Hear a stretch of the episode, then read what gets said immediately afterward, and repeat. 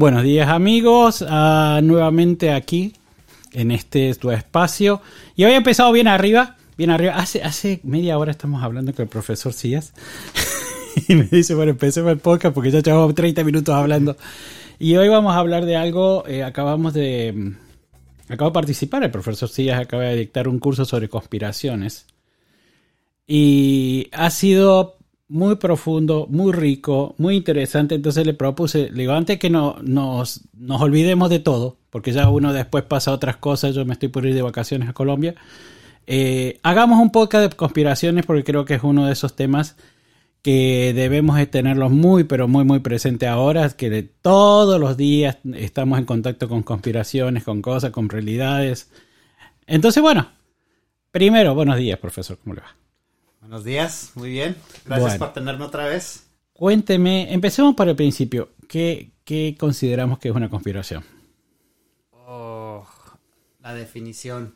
Bueno, una conspiración eh, técnicamente es cuando ah, dos personas o más se juntan a conspirar, a, planear algo, pero puede ser ah, un robo de banco, puede ser una fiesta de sorpresa para un amigo o amiga, Ah, pero ahora se está convirtiendo en una cosa más, más interesante. Entonces una conspiración es básicamente eh, un grupo de personas que va a producir un evento que va en alguna forma a cambiar la realidad. Eh, de, de, cierta manera, sí, puede ser una realidad bien, bien chiquita, así como hablando de una sorpresa, de una fiesta de sorpresa o puede ser algo así ya más grande políticamente, algo global. Claro, la parte que nos interesa a nosotros son las conspiraciones. Vamos a dejar las conspiraciones que de, una fiesta sorpresa o de una carne asada, porque el grupo latino de la está conspirando para hacer una carne asada ahora en agosto. y vamos a dedicarnos a lo que generalmente cuando hablamos de conspiraciones hablamos o pensamos o recordamos una conspiración de tipo política dispuesta a hacer algo eh, que va a ser malo para la sociedad o no positivo para la sociedad. Y, y, hay, nomás para interrumpir ahí pronto, eso de hablar de lo que es bueno y malo, siempre también va para la conspiración, va a ser, depende de quién, eh, quién está viendo y definiendo esa, esa conspiración. Exacto, exacto, exacto, sí, es, es, es un término, lo estamos tratando eh, del punto más aséptico posible. Mm. eh, en el, en el curso nosotros eh, debatimos 35 personas debatiendo de muchas partes de... Había gente fuera de Estados Unidos, ¿verdad? Eh, creo que una o dos. Sí. Bueno, eh, fue tan polémica que la segunda clase el profesor se vio forzado a hacer algunas aclaraciones respecto a, hasta cómo era el curso que íbamos a ver, porque en el curso empezamos viendo primero los orígenes, los orígenes del demonio, de Satanás. Eh, dándole desde ese punto de vista ya una cuestión negativa al, término conspiración. ¿Cómo sería entonces?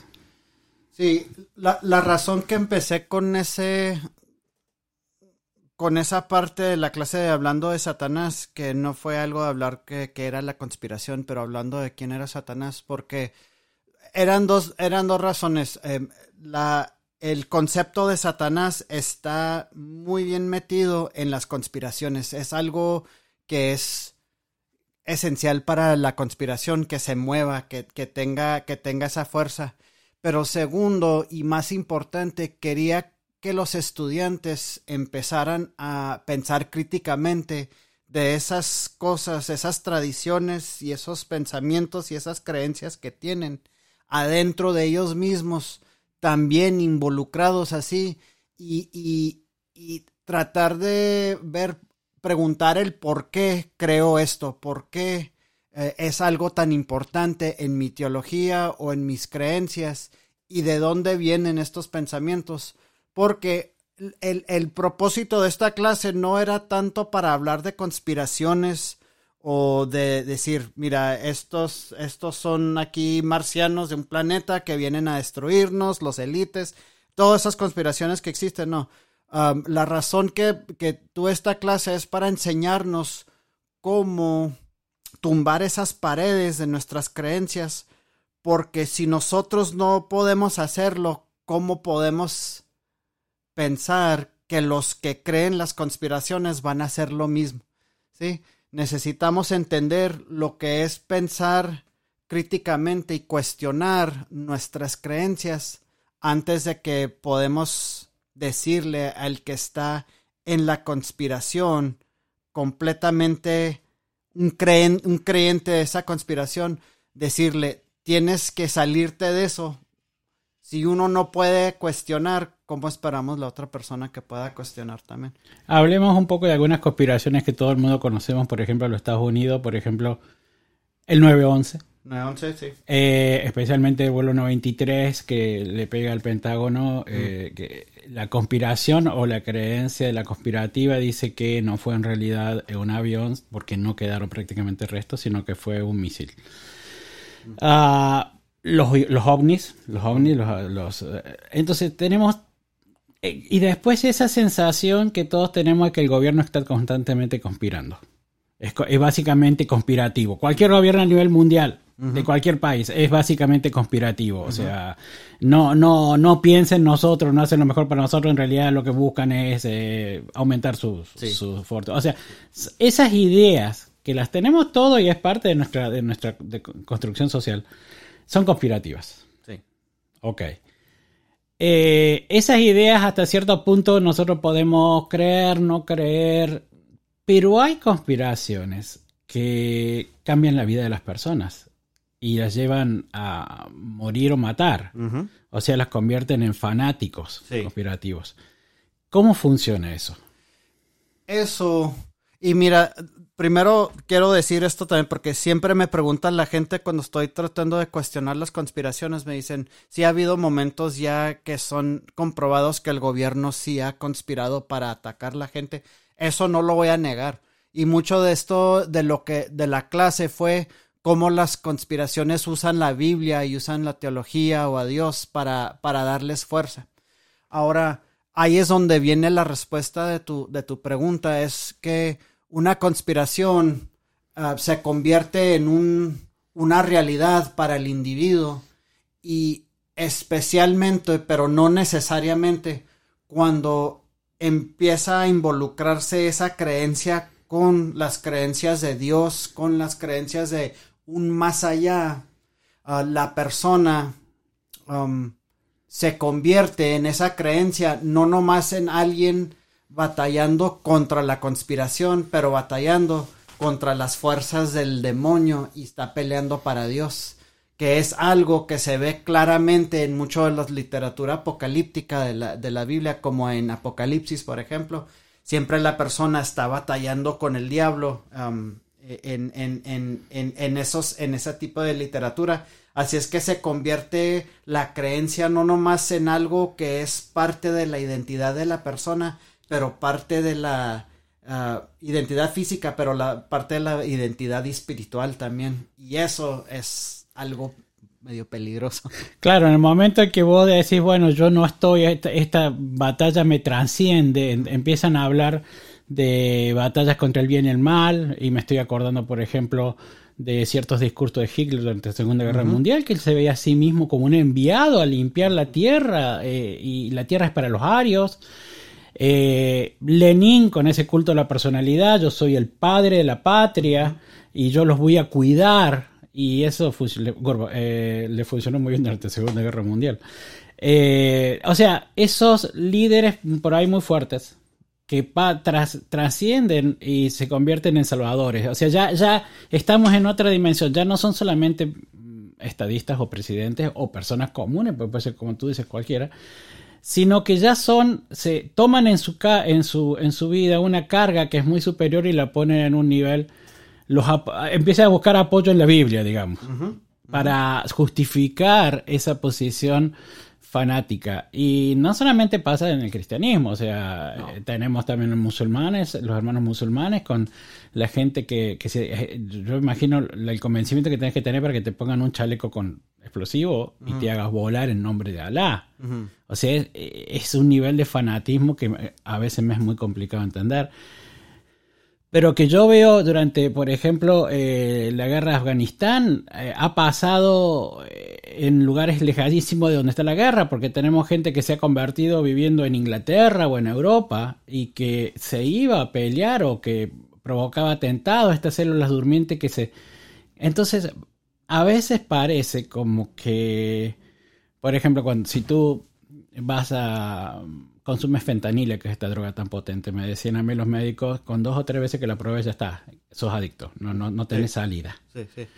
Y eh, a veces viendo estos videos, eh, también derecha, eh, es fentanilo. Si vos la, entras en, en, su, en su lógica, es, es, terrible porque mezclan verdades, no verdades, cosas dichas a medias y de repente, pero todo te cierra. Es una construcción, lo que decíamos antes de empezar, es una construcción social mental que cierra. Uh -huh, uh -huh. O sea, es, la persona se le cree. Y, y, y, ahí es donde viene la identidad y la adicción um, al mismo tiempo. Mira, si vemos como hablas de, de, de, todo esto va a ser controversial, espero que no me cancelen con este podcast, no. pero eh, si vemos como dices con, con hay, hay ciertas partes de, de, de, de, en la religión musulmán, como en el cristianismo, ahorita lo que está pasando también en Israel, Um, uh, y también en, en, en, la India con los hay, hay, hay ciertos radicales con, con eh, la religión hindú pero es eso ya en lo grande político global no me interesa porque los élites que, que, que hablan de las conspiraciones no sé si los creen o no pero los están usando para controlar la población. A mí más me interesa la población la gente y por qué la, eh, la, población um, está más interesado en los, las conspiraciones y se ve muy claramente, en mi opinión, pues en lo que estoy estudiando, porque es, es algo que estoy uh, empezando a estudiar más, más profundamente. Ya llevo como unos seis años, algo así. Um, es que es, es la marginaliz marginalización y el, la persecución um, percebido del individuo. No necesariamente que sí son mar margina marginalizados, pero que ellos perciben ser marginalizados en la sociedad y quizás sí son marginalizados. Y esa, ese sentimiento de ser um, hecho a, a, un lado es lo que le da la, el poder el a la adicción. Porque cada persona, como dijo el libro, uno de los libros que usamos en la clase es Suspicious Minds, escrito por Rob Brotherton. Lo que dice él, en parte, es que todos necesitamos ser parte de un, de un, un algo grande. Eh, el relato que nos da esa, esa, esa, esa razón por qué existimos. Y eso es lo que da la conspiración a la persona que está he puesto un margen. Claro, una razón de vivir. Eh, una razón. Una sí. razón. O sea, te hace especial, te convierte en especial. Uh -huh, sí. y, y, ese es eh, terrible. Eso es porque es poder. Y todos, todos, tú, yo, como, es, somos adictos al poder, de una manera u otra. Y por eso, um, por eso hice esta clase, para poder ver nosotros qué es eso del poder que nos nos tiene adictos para poder cuestionarlo y luego para poder enseñarle al que está en la conspiración, mira, así es como salimos. Claro, el, la idea, el, el, catolicismo es esencial para eso, porque el, el catolicismo te dice, oye, tú eres hijo de Dios. Mm. O sea, te otorga una especialidad, una, dif una diferenciación que es, que, eh, escúchame, yo soy hijo de Dios, soy semidios, ¿qué te pasa? Uh -huh. Eh, pero es, la vez, es a la vez esa falta de reconocimiento de que somos en realidad hijos de Dios, pero a la vez no, no tenemos poderes de Dios. Uh -huh. Lo que nos convierte a veces en, en consumidores de estas cuestiones, ¿no? Uh -huh, uh -huh. Porque es lo que yo siempre he dicho, las personas se matan por tener superpoderes, quieren saber de astrología, me consultan por, por demonio, se sienten tan poco que piensan que si adquieren alguna alguna forma de, de, de, superpoder se van a poder diferenciar del resto. Uh -huh. Se quieren diferenciar, quieren ser algo. Uh -huh. Y la sociedad y a donde estamos yendo es esta, esta especie de discurso universal creado por las Google y todos los demás. Vamos a llegar a ser un discurso universal. Eh, se basa en la masividad. Uh -huh. Vos sos Eric, yo soy José, pero en realidad ¿Quién nos conoce? Entonces, eh, y eso a nosotros, a mí por, particularmente me interesa muy, muy, pero muy, muy, muy poco, pero hay personas a las que le puede interesar muy, pero muy, muy mucho, especialmente cuando se percibe marginalizada, como tú dices. Exactamente. Y, ahí es donde viene la importancia del diablo, porque el diablo, hablando de, de, creencias, religiones y todo, porque catolicismo, el, protestante o judío, musulmán, lo que sea, es... cuando nos creamos esa teología, ese pensamiento de que somos hijos de Dios, somos alguien especial porque Dios nos creó, tenemos que tener cuidado también porque en, creen, en, creando ese concepto también tenemos una necesidad de crear los que no son parte para enseñarnos a nosotros mismos que somos mejores, que sí somos especiales. Ser especial necesitas a alguien para compararte que no es especial. Y ahí es donde viene el demonio, ahí es donde viene Satanás, es que ayuda a ese individuo a decir, esa persona está con el diablo, yo estoy con Dios, y ahí es donde lo especial se sube a otro nivel y hay una comparación ahí. Y ahí es donde se molesta mucha gente, porque el momento que, uno cuestiona la existencia de, Satanás o el diablo, ¿qué les estás diciendo? Todos somos, estamos al mismo nivel. Y eso es un problema, especialmente para gente que creen que son hijos de Dios y escogidos. Claro, que creen en la, en la diferencia moral. Pero ese es el 50% del discurso, porque yo puedo pensar que eh, creo en la diferencia moral, pero también creo en la enorme misericordia. Sí. el evangelio de hoy te dice, yo no, dice, yo no necesito, Jesús dice, yo no necesito que me hagan sacrificio, necesito que muestre misericordia, porque si no, caemos en lo que tú dices, la diferenciación por la comparación. O oh, tú eres un drogadicto y yo soy, tú sabes, doy, voy al doctor domingo a misa. Y es ese círculo vicioso del cual es muy difícil salir porque se lleva... a veces pienso que no hay tiempo para salir. quizás necesita la teología cambiar porque antes, antes de que existiera el cristianismo y en... Se, ve en el Antiguo Testamento que, el, el enemigo Um, de Dios, del mundo, no era Satanás. Satanás es una palabra hebrea que se significa um, algo opuesto, sea lo que sea. Puede ser una piedra que está ahí en tu camino o puede ser alguien que está parado no dejándote pasar. Um, como vemos en el libro de números, un ángel que se, aparece como un algo opuesto a, a Balaam. Sí. Pero eh, el, enemigo de, Dios y del mundo en el Antiguo Testamento era el caos, era el desorden. era porque Dios en el Antiguo Testamento, en muchas partes, Dios es orden. Dios, la orden, el mundo y el universo que existe viene por la orden que, que, que trae Dios. Ahora, el caos fue representado por el mar. Y así es que cada vez que Dios se ve en, eh, cada vez que, se ve el mar en el Antiguo Testamento, Dios lo está peleando de una manera o de otra. Así es que es representación, es poesía, hablando de Dios está peleando contra el caos para que exista la vida.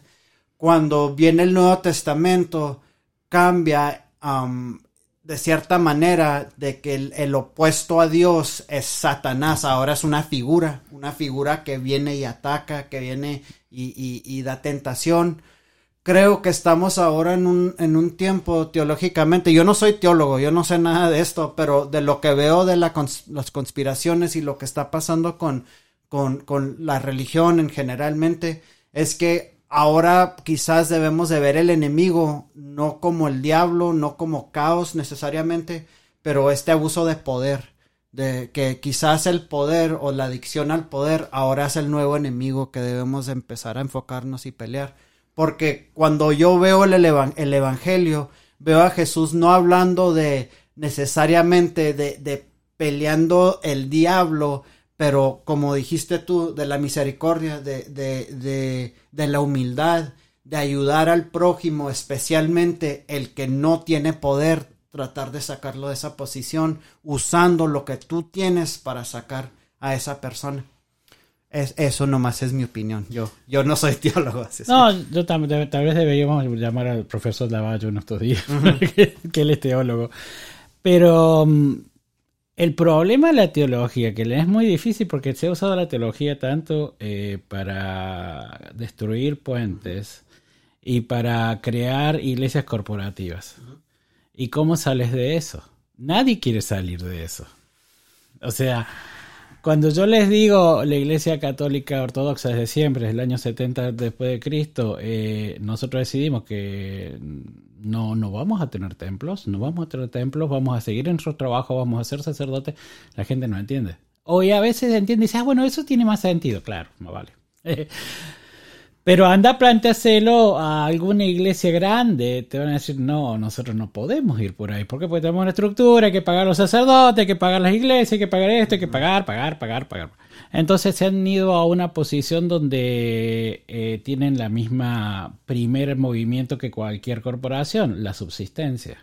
Ellos necesitan subsist- subsistir, así que tal vez en el futuro yo no creo que veamos este mo- modelo de iglesia... em, que cambie mucho más. Esto es lo que es. Y por estas fisuras que va dejando van entrando estas eh, conspiraciones.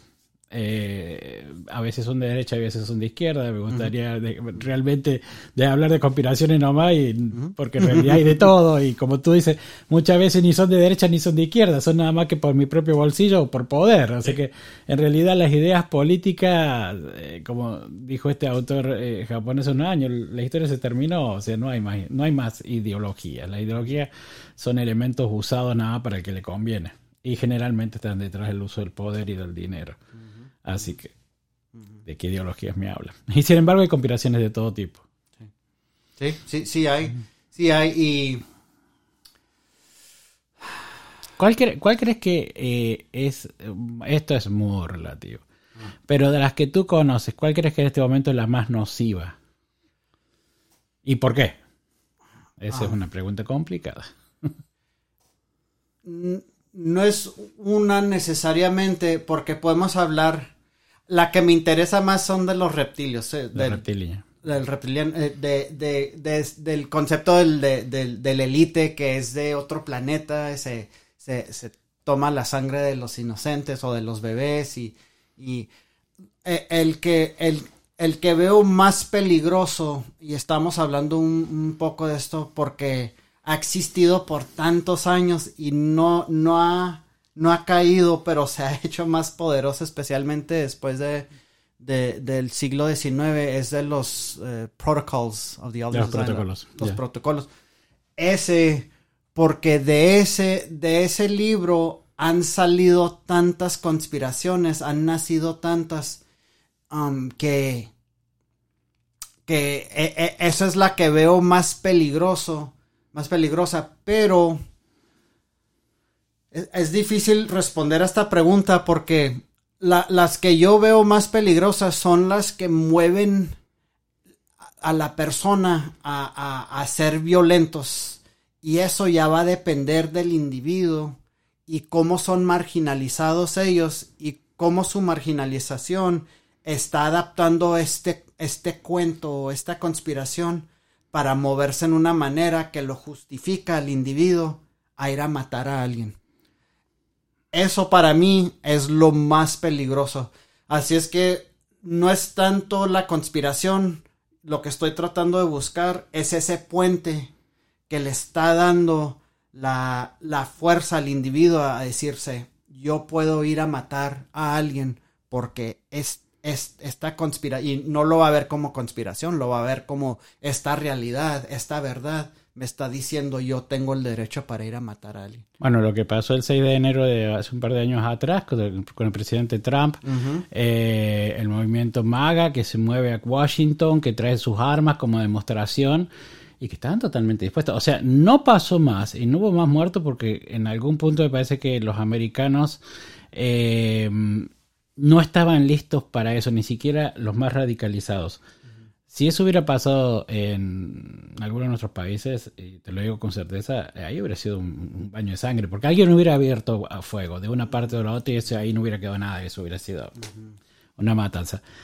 Pero todo lo que está por detrás, este movimiento tan, poderoso que, que persigue al expresidente y que es casi conversos, son casi conversos. Eh, ellos están convencidos de que la democracia es solo lo que el concepto que ellos piensan y, y todo el resto no, existe, todo el resto está equivocado, hay que sacarlo, a los inmigrantes hay que matarlos a todos.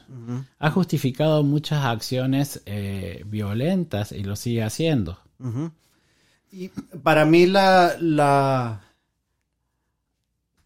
Para resolver ese problema es empezando con esto. Cuando yo veo a alguien de esa, esa posición, o de ese lado de la. de ese lado político, porque yo no soy de ese lado político para nada. Cuando veo esa persona que dice, hablando por ejemplo de la democracia, y que me dice a mí, lo que yo pienso no es la democracia, lo que él piensa es la democracia. Trato de ver cómo ese individuo está viendo que mi concepto de democracia está mal. Y trato de entender eso. Y ahí es donde creo que podemos empezar a abrir un diálogo para, para poder cerrar ese, ese, esa separación que tenemos. Porque la, la, base de la conspiración, y estoy leyendo un libro muy interesante, en inglés se llama Paranoid Apocalypse, es, es, son diferentes um, ensayos escritos por diferentes académicos, pero básicamente, y voy a la mitad um, porque estoy escribiendo un artículo para eso, de, que se trata de esto, así es que no lo he leído eh, completamente todavía, es que la humanidad tiene, tiene una necesidad de ser paranoico para, para seguir moviendo, para seguir existiendo y para darle, darle, darle fuerza al, al, al, relato que le está dando esa, esa razón por qué existe. Y, y es, ese ser paranoico ha existido desde, que siempre. desde que hemos existido de, de, de, la humanidad. Y, pero ahora tenemos algo como el internet que le, que le da un, un, un, una voz a, ese, a esos paranoicos de una manera que nunca se ha visto, claramente. Y ahí es donde los élites y los políticos usan ese, ese miedo que tenemos para, para darles poder a ellos mismos y usando las conspiraciones. Ahí es donde está el puente y ahí es donde está el peligro. Por eso un político de la derecha o la izquierda puede, puede decir algo, esto de esta conspiración o esta conspiración, y es cómo lo manipula y cómo lo oye el individuo que va a, ser, va a mover el individuo a, hacer algo peligroso o algo no tan peligroso. Y ahí, ahí para mí es donde está está lo peligroso, sí. Para mí, el, yo vi, por ejemplo, la historia de el gueto de Varsovia durante la Segunda Guerra Mundial, que estaba bajo, tenía su propia policía, que eran judíos, tenía su propio consejo gobernante, y eh, había como que llegado a un punto de, equilibrio, que es lo que ellos pensaban con los, con los alemanes, y no veían eh, la exterminación, no querían, decían, bueno, vamos a salvar estos acá y, vamos a decir todo lo que ellos decían que sí. Pero no se dan cuenta que el discurso eh, seguía y seguía hasta que, bueno, se sublevaron y los, los, los volaron a todos. El problema de estas conspiraciones, una vez, y hace muy poco, hablando de esto las conspiraciones, estuve hablando con un, ah, un tipo que se eh, trabajó en inteligencia en, para el FBI y eh, específicamente en conspiración, y él me decía algo que yo lo escucho varias veces también, que decía, al gobierno no le preocupa que tú vengas y le digas que los reptiloides, que los ovnis, a ellos no les preocupa. Vos puedes decir lo que vos te quieras. Vos estás, o sea, estás bajo la enmienda de la Constitución, tú puedes decir lo que sea. ¿Cuándo el gobierno se preocupa? Cuando tú lo puedes demostrar. Cuando tú lo puedes demostrar. Porque todo el mundo dice, hay gente que dice que viajó viene el futuro, hay gente que dice esto, dice, estamos llenos de conspiraciones. Es, es un discurso constante en nuestras vidas, especialmente como tú dices ahora con las plataformas sociales, pero nadie lo puede demostrar. Quizás podemos cambiar eso a no que lo puedes mostrar, pero que puedes convencer a muchas personas que sí es realidad, ahí también es donde me imagino que se, se, se ya es donde se preocupa el gobierno Sí, claro. no, sí, porque ya estás moviendo y tenemos el 6 de enero. Lo del 6 de enero, ellos, ellos todos lo sabían, tenían toda la información, todo, pero no lo creyeron. No lo creyeron. Ay, no, que no, esto va a ser otra marcha. No, hermano. Y, mira, esto, porque no me gusta hablar de la política, um, porque no, pero obviamente tenemos que hablar porque las conspiraciones es, es algo, si es algo, es algo político. Sea lo que sea Trump Um, y yo cuando lo veo, no veo una persona muy, muy brillante, muy, pero lo que sí es un genio y tenemos que tener cuidado con esto es, él sabe cómo convencer, él sabe cómo mover esas ideas y sabe muy bien cuáles personas debe de directar esos, esas ideas para convencer y para mover. Eso eso es algo peligroso. Y, eh, por eso me, inspiré a, tener esta o a, crear esta clase. Es para que pudiéramos ver que es no más smoke and mirrors, como se no, no, es algo, no es algo real, es algo creado. Pero cuando empezamos a cuestionar eso, tenemos que cuestionar otras cosas también.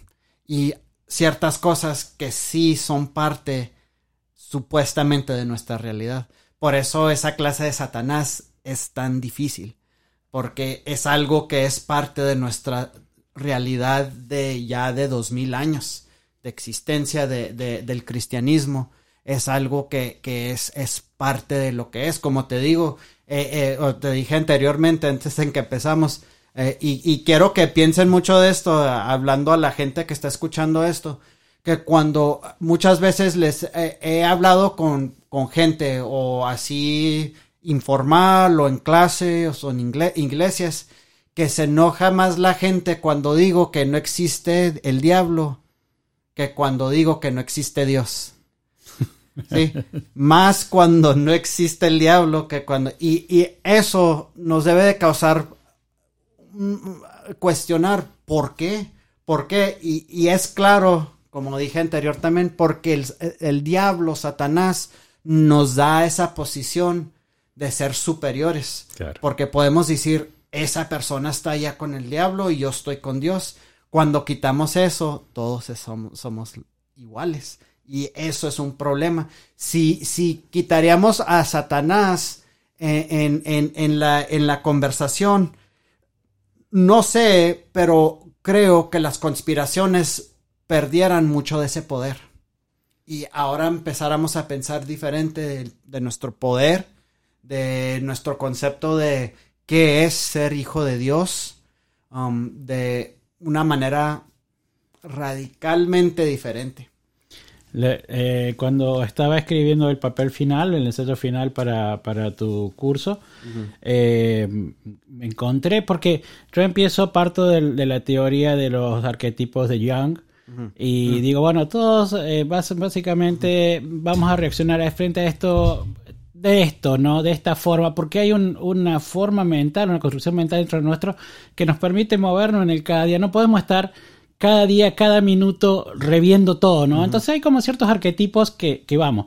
Y encontré eh, dos, dos, increíbles eh, licenciadas eh, colombianas que escriben y, y, describen cómo el uso de esos arquetipos en telenovelas en México contribuyó a que los géneros fueran muy marcados. Vos sos la dueña de la casa y yo soy la que limpia. Y esas, esas cosas así tan marcadas.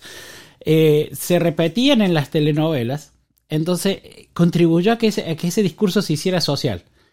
Y creo que es una de las más ah, claras maneras cuando uno empieza a explicar, a preguntas, pero, pero ¿cómo de un video pasamos a una realidad?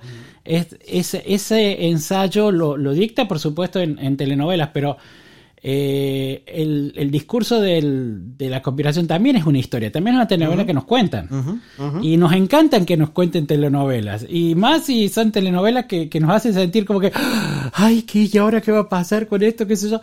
Que nos generen emociones. Y el discurso conspirativo siempre te va a generar un movimiento a favor o en contra. A vos te pasó, o sea, vos decís Satanás no existe y casi te quería matar todo el mundo. Menos yo que estaba sonriendo por allá atrás diciendo, sí, tienes razón.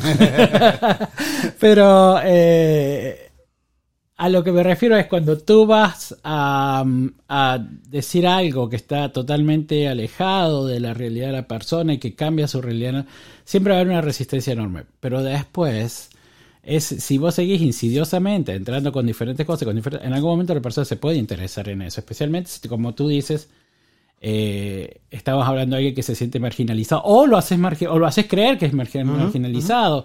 Yo siempre me acuerdo, ¿te acuerdas la historia de Patty Hearst en los 70? No, ah, Bueno, un poco Patty- sí, de... Bueno, Patty Hearst era la, la- la hija rica, riquísima de Tom Hearst, que era el dueño de, de todos los diarios de los Estados Unidos. La mina no le faltaba nada. Y se eh, radicaliza y se vuelve una eh, extremista y realiza vi- acciones violentas, o sea, mata personas, es que ya me acuerdo bien la historia. La cuestión es que estamos hablando de alguien de un nivel muy alto, con, o sea, ¿qué marginalización podía tener? Ni, cero, o sea, y sin embargo, se, se extremi- se- si bien ese es, no, no es tan común, puede suceder. O sea sí, que sí. Estamos hablando de que estas conspiraciones pueden llegar a cualquiera sin ser rico, pobre, blanco, negro, gordo, flaco, cualquiera. O sea, la conspiración está abierta y, y se alimenta de nuestros propios miedos también, ¿no? Porque lo que te resuena eh, son lo- los propios miedos. Hablando de, de los reptiles que a vos te encanta, de toda esta conspiración reptiloide, yo estaba viendo el otro día un documental, no sé si sabes que es, es Skinwalker Ranch. Sí, oh sí. Bueno, eh, vi los videos que hicieron para Netflix. Y sí, hay algunas cosas que son muy extrañas desde el punto de vista incluso de la ingeniería. Los tipos ponían una batería y ponían como 200 metros una luz y se encendía. Y bueno, loco, están sobre metal. O sea, literalmente están sobre metal. Eh, volaban a 5000 pies y el altímetro del coso iba a 5000, 5000 y después 35 pies. Dice, dice el piloto, hay algo a 35 pies debajo nuestro. Pero, Pero no, no. hay- no hay nada. O sea, pero mirá, o sea, el radar me está diciendo que está a 35 pies. O sea, pasan cosas muy extrañas. Eh, pero a mí no me. La forma en que yo miro los reptiloides, he leído mucho, igual que los miro los ovnis, es con cierto escepticismo y cinismo y, y siempre trato de sacarle la nariz al payaso. Sí. Que creo que ese, ese porque si vos entras en el discurso del- de la conspiración, eh, muy posiblemente terminas en Afganistán, ¿viste? Yo siempre trato de, de ver dónde están los hilos del... cómo están moviendo esta marioneta y quién, los, quién la está moviendo. ¿Te das cuenta? ¿A quién, ¿A quién le conviene que esto eh, florezca? ¿Hacia Sí. dónde vamos? Y esa pienso que son una de las pocas herramientas que puedo tener para cuando yo me enfrento con algo que es realmente extraño, porque si alguien viene y te dice esto es una conspiración, vos ya tenés un... Pero a veces no, a veces son sencillamente un video en YouTube, como el que nos diste a leer, como el que nos diste a ver eh, contra el, el SAR, el acelerador de Ah, sí, partículas, sí. que yo me quedo como, ¿qué? Pero, o Ese sea, también me interesa mucho. Claro, pero eh, escúchame, o sea, es, es un desconocimiento total de la física. Ya no estamos hablando de eh, cuando empezaron a ver que lo financia el Vaticano, pero eh, no, nada No, que ver. No sé, la. Pontificia Universidad no tiene nada que ver. Mira, y- y aquí es, eh, uh, esto me interesa tanto de Dale, lo que tenemos tiempo. que tener, si tenemos tiempo. Hasta que nos aburramos.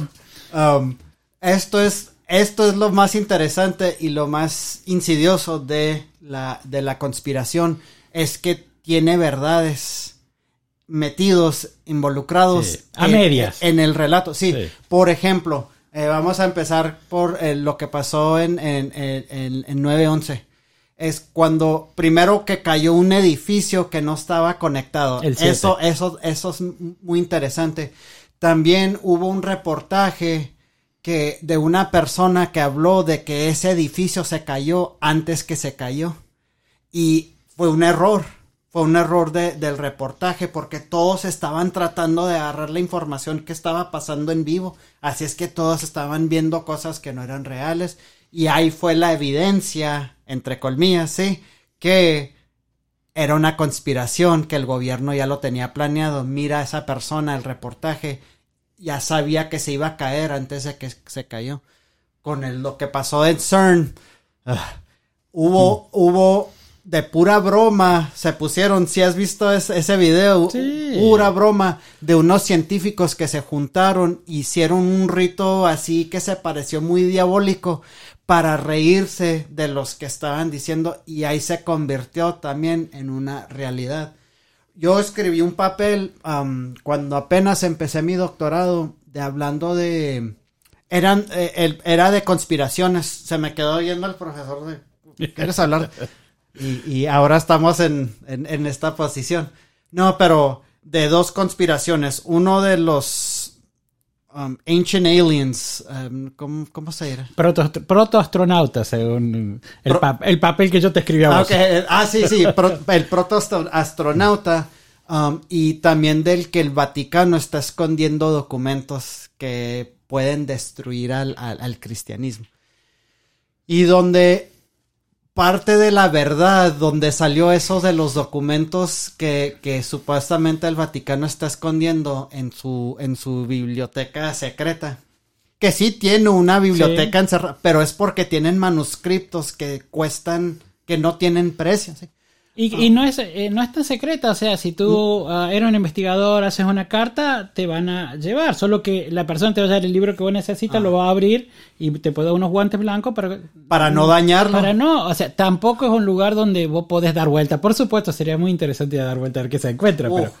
Pero. Eh, si fuera la última persona en el mundo, ahí es donde iría para meterme yo, a ver. Yo también ahí me encontrarías. Hay un par de textos que me gustaría leer. Pero mucho de, de, de, de, de los dos mil años de dinero y tal. Muy, muy aburrido. Bunch of accounting. Eso. Pero total.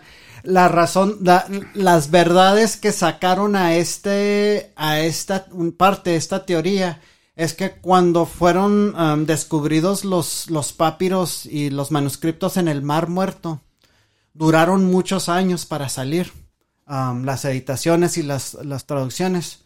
Y en esos décadas duraron. Y en esos años se fue creando la leyenda. Los están escondiendo, hay algo ahí que, que, dice de Jesús, que Jesús no existió, o que Jesús era homosexual, o ah, eh, todas estas teorías que empezaron a salir. Y, y, ya cuando salieron, no, no, son editados o nomás nos están dando en parte eh, la historia, porque mira qué tanto tiempo duraron.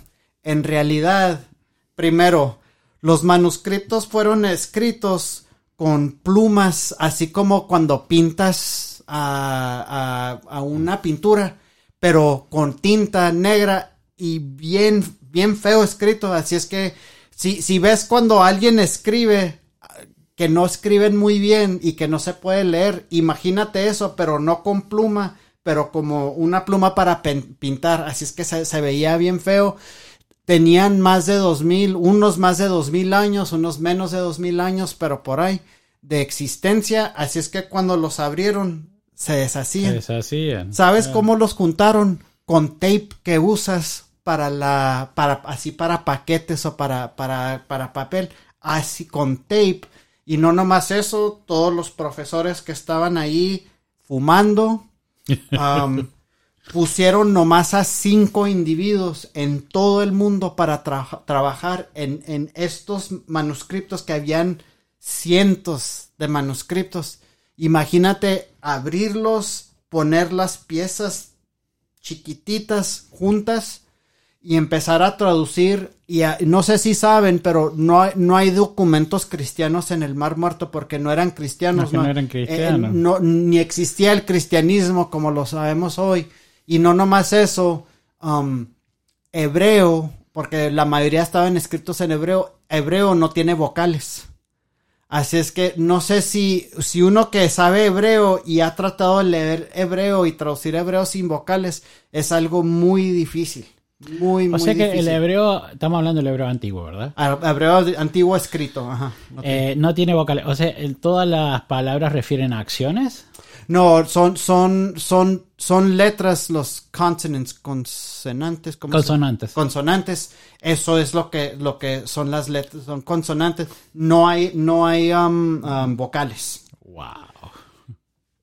Tratando de traducir eso, tratando de leer con, la escritura toda fea, hechos pedazos, y no nomás eso, los, los cinco um, uh, académicos que pusieron o eran alcohólicos o estaban en, en, medio de divorcio. Y eso es lo que no entiende la gente, es que cuando uno se mete es lo mismo con CERN. hay ciertas cosas que nomás si estás en, en eso, en la disciplina, vas a entender los, los relatos, los problemas, todo lo que, oh, no los relatos, los, los de- desafíos eh, y todos los problemas que salen con, con, con, con ser ese trabajo, nomás uno que está metido en la disciplina va a entender. Y así es que la verdad era que duró mucho tiempo. Eran documentos que estaban encerrados por miles de años. Deben de ser algo importante y secreto. La razón que estaban encerrados en cuevas eran en, en la tradición judía no se puede destruir un documento sagrado. No lo puedes tirar como algo común y corriente. Lo tienes que enterrar como si fuera un cuerpo muerto. Por el respeto que le debes de tener. Era una tumba una geniza, le dicen, una tumba para los manuscritos que ya no estaban usando. No los estaban tratando de esconder. Bueno, hay teorías que sí, que, que vieron los romanos que venían y los escondieron de los romanos para que no, no dañaran a los manuscritos. Quizás también era eso, pero no lo estaban escondiendo porque eran revelaciones necesariamente. Ahí, ahí es donde me meto. En nuestra tradición esenia, eh, eran nuestros documentos. ¿Quiénes nuestros? los- escritos por esenios. Pero Sí. eh, es una tradición. No sé si Eh, tiene. eh, eso es no una sé si tiene. No sé si tiene algún Ah. asidero. eh. Es- esa, esa tradición viene de, de, de Josephus, Flavius Josephus, que Josephus dice, sí. Yo, yo no le tomo tanto... ¿Puede o no puede? Sí, puede o no puede. No, no podemos saber por seguro, porque nunca en cualquier manuscrito que hemos en- encontrado del Mar Muerto dice esenio. Sí. Dice esa palabra, así es que no podemos conectar. Y no queremos decir sí si no tenemos la evidencia concreta. Es que no, bueno, esto es informativo. Eh, la tradición esenia se autoanula a sí misma. O sea, Quizás... nosotros, y esto viene de más de 2000 años, es, es histórico, es la forma en que hacemos las cosas. Eh, los esenios siempre hemos tratado de no decir que somos. Y nosotros desaparecemos y blend en la sociedad. Pero hasta el año 2012 nosotros teníamos eh, como parte de nuestra formación prohibido decir que, porque eh, lo que nosotros decimos es no te suma ni te resta. Sí. Eh, los seres seños por llevar es una forma de vida, es una filosofía de vida. No te suma ni te, no estamos buscando que la gente se haga de seña. Sí. Entonces, todo, todos los manos, hay ciertos manuscritos que los tiene, por ejemplo, el, el, el- prior de la orden, que en este momento es un libanés, eh, porque se va cambiando cada 20 años, se cambia. En este momento es un abogado libanés, eh, que él eh, sabe dónde están y qué sé yo. Tradición. Nunca estuve, nunca los vi, es parte de nuestra tradición, pero ya te digo, eh, no vas a encontrar nunca un texto que diga esto fue escrito por ese señor. No, no, y, y- y eso Josephus era muy famoso de darles nombres a gente que no, quizás no tenían, es igual con el nombre fariseo. Um, Exacto. No, no- no- los fariseos no se estaban diciendo eso en el tiempo de Pablo, por- aunque Pablo se dice fariseo, pero eso ya es, bueno, no, no me quiero meter Te tanto en eso. colgaban, viste, y, y- nos daban una entidad como que éramos un pueblo aparte. No, en realidad éramos personas que seguíamos una filosofía de vida.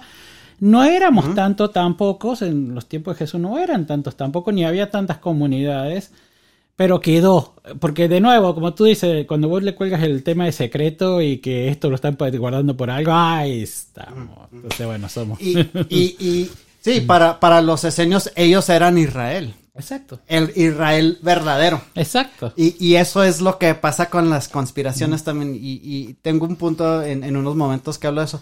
Pero eso, y sí tenían documentos para ellos secretos, eh, reservados para su comunidad. Eso sí es por seguro. Pero al punto que iba es que cuando fueron eh, escondidos en las cuevas en el Mar Muerto, no los escondieron por esa razón. Y, y ah, porque ahí es donde salen muchas de las leyendas de el Vaticano ahora está escondiendo sus documentos porque son, cosas secretas que no deben de saber la, la población. No tenía nada que ver con eso. Esa realidad de que estaban escondidas en una cueva o esa realidad que duró mucho tiempo para, para que para que salieran en, pu- en publicación eh, tenía una, una razón más más práctica. Más, Sí, o sea, el, el, el Vaticano es conspirativo. Año 1900, así chiquitito, año 1980, Juan Pablo II. Polonia eh, bajo, bajo dominio eh, comunista. Se habían pasado por las armas todos los sacerdotes católicos. Quedan nada más que dos obispos. un obispo polaco por orden vaticana dice ordenen mujeres. Se ordenan 11 personas. Todo fue re bien. Hasta que, hasta el año eh, 2000, un periodista suizo eh, escucha esta historia y va y habla con las mujeres. Dice, yo sigo, soy ordenada, sigo eh, dando misa, y lo publica. Inmediatamente el Vaticano dice, no, esto no es válido, pa. ¿Qué te, voy a, ¿Qué te quiero decir? Muchas veces el Vaticano hace cosas que parecen conspirativas, pero en realidad son de sentido común. O sea, vos se tenían que seguir eh, manteniendo la tradición romana católica, no había hombres listos, se hacen mujeres. Es una salvedad, es una cosa que se hizo una sola. Y no es la, la única vez, hay dos o tres veces, pero va, algún día hablaremos de eso. No, y, y- y es un punto muy bueno porque, porque hay veces sí, sí, eh, hay una conspiración para mantener poder y sí atacan a la población. Eso sí es posible también, no nomás con el Vaticano, con cualquier, Con cualquier- sistema de poder. Sí, sí. Pero yo no tengo problema. Mira, para empezar, para regresar a lo que hablamos hace unos minutos, yo no estoy negando la existencia de Dios ni del diablo. Eso no estoy tratando. Estoy tratando de que piensen por qué piensan que de hecho existe esto. Porque la persona que cree en la conspiración igual va a creer de hecho que esto existe sin cuestionar.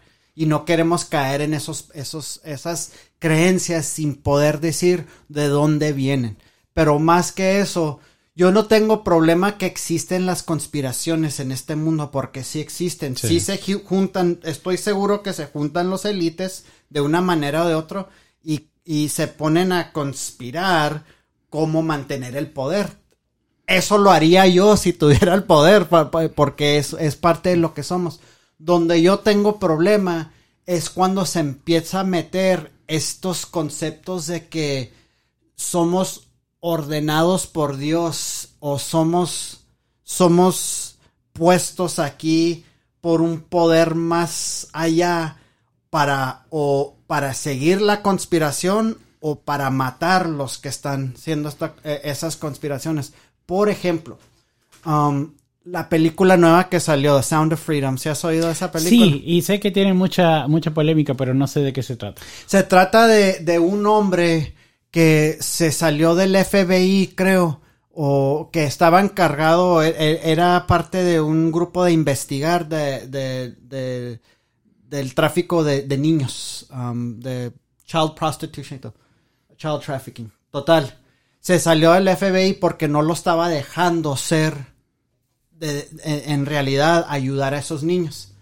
Lo que, lo que la película, yo no lo he visto, pero eh, eh, eh, he investigado y debería de ir a verlo, es que la película habla o saca mucho de, de, de que existe el tráfico de niños en el mundo. Eso no lo niego, claro. No lo niego. Y es algo, algo que debemos de, enfocarnos, sí. Um, lo que pasan con estas películas es en otra vez en esa realidad, en ese ese hecho empieza a darle fuerza y poder a la conspiración que existen élites que se roban a estos niños para tomarse la sangre de ellos para que puedan vivir para siempre o porque son reptiloides y quieren sostenerse con la sangre o con la, adrenalina, adrenochrome, así le dicen, es lo que, lo que, lo que, lo que crea la adrenalina en el, cuerpo, que eso es lo que le da comida al reptiloide o al, al, al- al elite. Ahí es donde tengo yo el problema, es que cuando hacemos algo de una realidad, y en este caso una realidad que es muy serio, que es algo que necesita um, nuestra atención, pero cuando lo pones en estas conspiraciones, en estas cosas que no tienen realidad, le quita la, la importancia Sí. a la realidad. Y no nomás eso. Los que empiezan pues a negar la existencia de, de los élites que se están robando a los niños, por extensión, ahora están contra los que están tratando de ayudar a los niños que están en eh, robados. ¿Me Claro, explico? bana- sí, banalizás la situación, entonces, oh, no es tan terrible. Oh, no. Sí, sea, no, no, no, no le, sí, no le den caso a eso. Sí. Y eso es.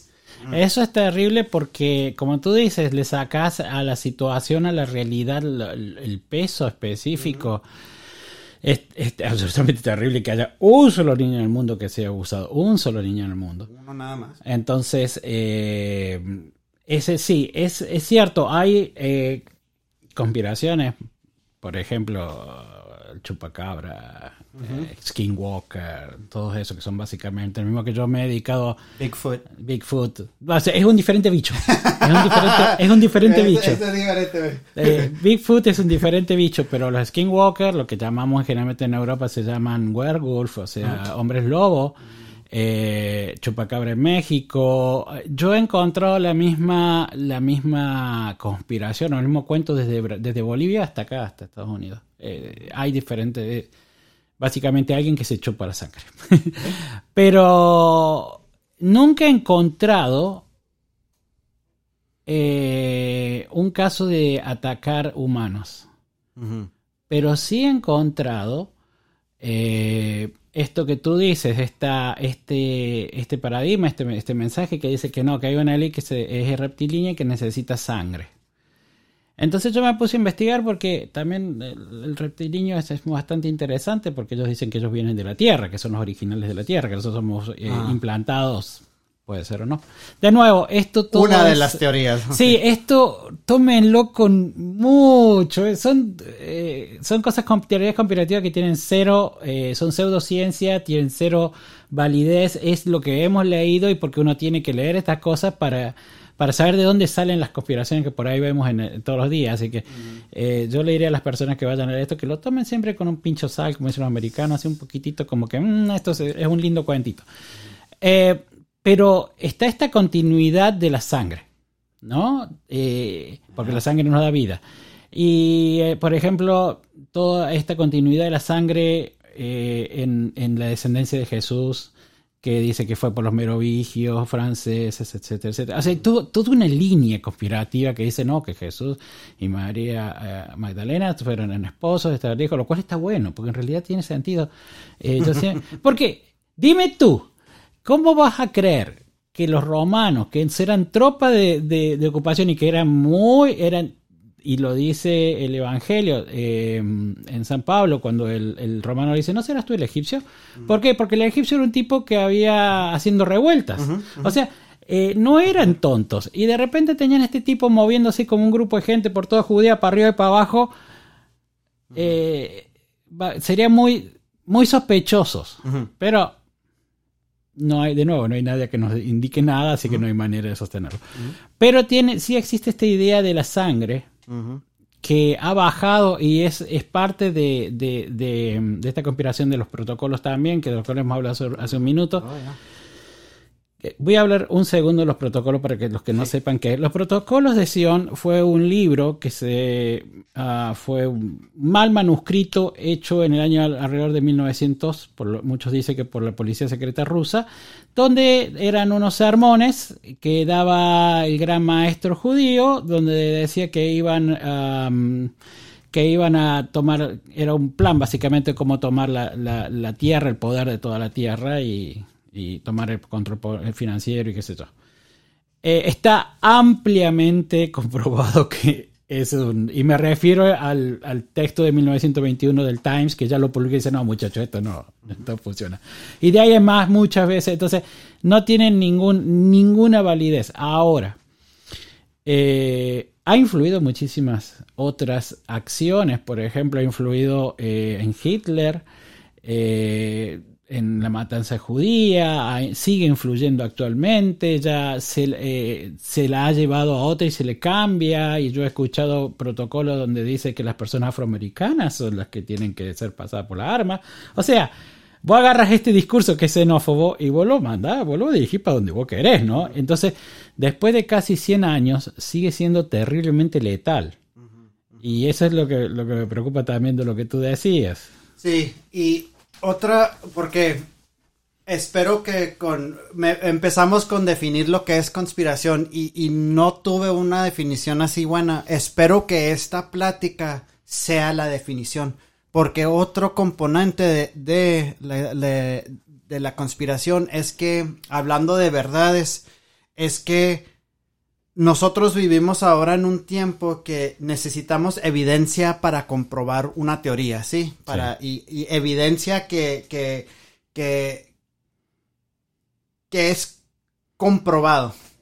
Total, las conspiraciones no necesitan evidencia. Es más, la falta de evidencia es lo que le dan más realidad Claro, porque cuando le pedí una prueba te dice no, porque eh, el gobierno las esconde, el Vaticano lo esconde. Así es que lo menos evidencia que hay, lo más que comprueba, eh, eh, más comprobante para la, conspiración. ¿Y cómo puede uno ponerse en debate con eso? Es, es, por eso con una persona que, cuando me he sentado con personas que creen estas conspiraciones, yo no me pongo a debatar con ellos la, la, la evidencia. Claro. Porque no. Um, yo lo que trato de ser mejor es tratar de entender por qué están creyendo esto y tratar de, de que pueda, eh, que, que empiecen a preguntar de dónde vienen esos pensamientos. Esa es la única manera porque una conspiración no necesita evidencia. Y el, la, menos la menos evidencia que hay, lo mejor. Yo, yo siempre, después de muchos años de leer sobre conspiración, he dicho el secretismo y el sincretismo. El secretismo te van a decir, no, bueno, porque en realidad el gobierno está escondiendo todo. Y el sincretismo es que siempre va a haber elementos actuales que lo anclen. ¿No? Eh, por ejemplo, el caso del, del 911, el edificio 7, el, eh, sí, mira, no está mal, ahí lo ve, se cayó, qué sé yo. Ese es el sincretismo, la realidad. Y el secretismo no, nunca vamos a saber porque el gobierno no nos está informando, fue una acción de bandera negra, como se le llama, que es cuando las propias uh, gobiernos hacen alguna acción contra el pueblo, echándole la culpa a alguien más. Entonces, eh, creo que sí podríamos empezar a, dar algunos puntos. Eh, me podría quedar hablando de esto todo el día, te puedo asegurar que. Yo, yo también. Pero no. Sí me interesa que empecemos a dar puntos por los que las, las personas pueden reconocer. El primero, me gustaría este: el secretismo y el sincretismo. Siempre no hay.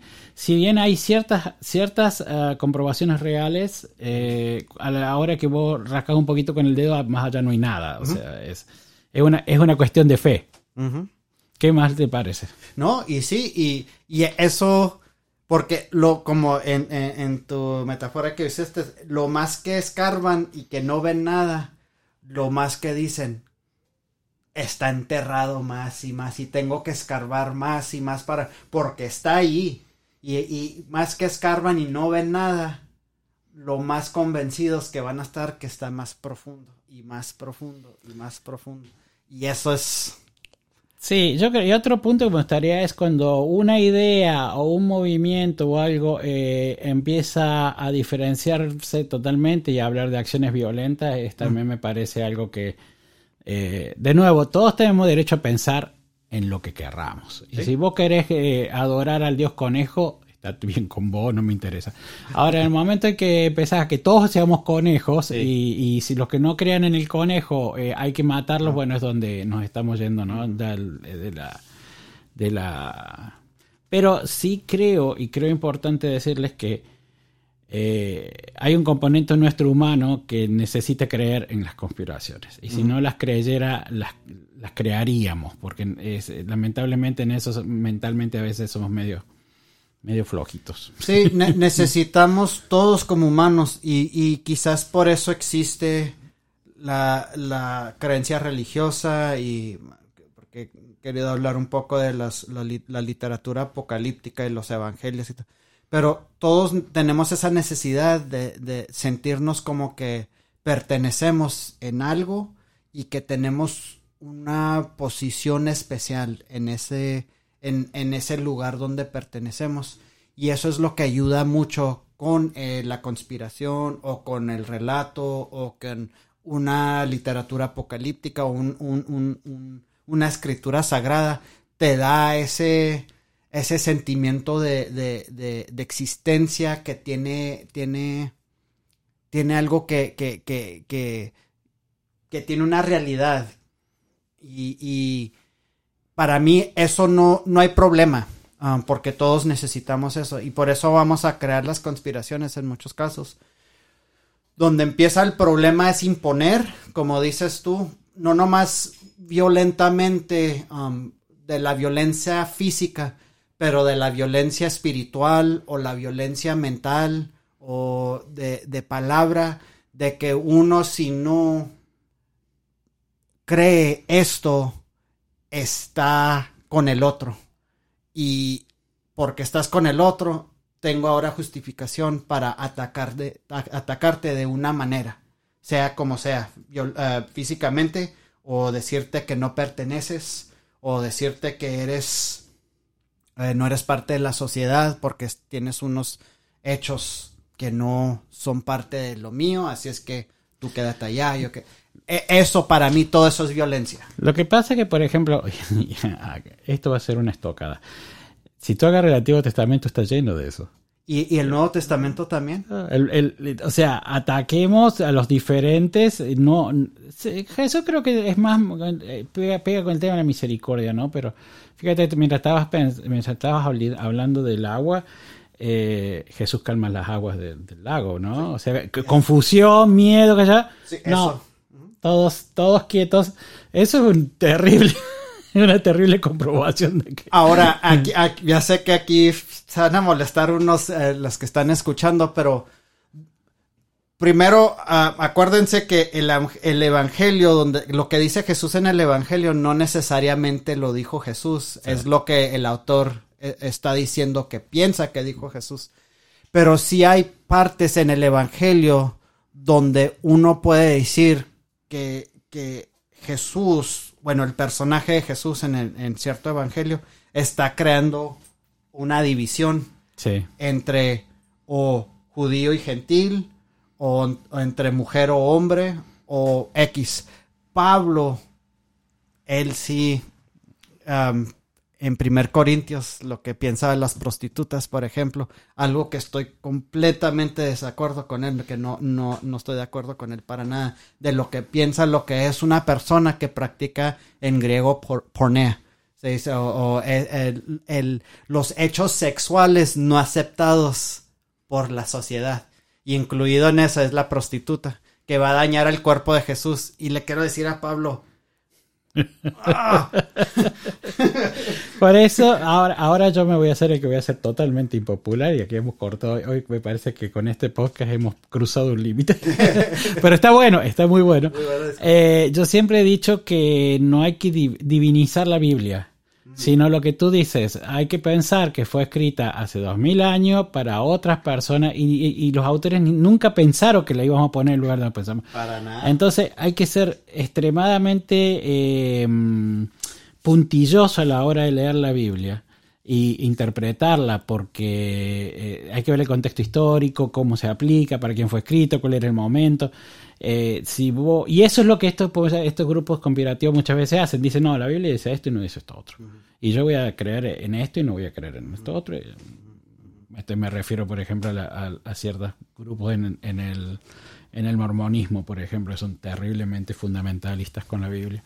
Uh -huh. eh, no es que diga que la Biblia es mala, no es que diga que no es la palabra de Dios, no, es lo, como tú dijiste acá, es lo mejor que tenemos, es lo más cerca que tenemos.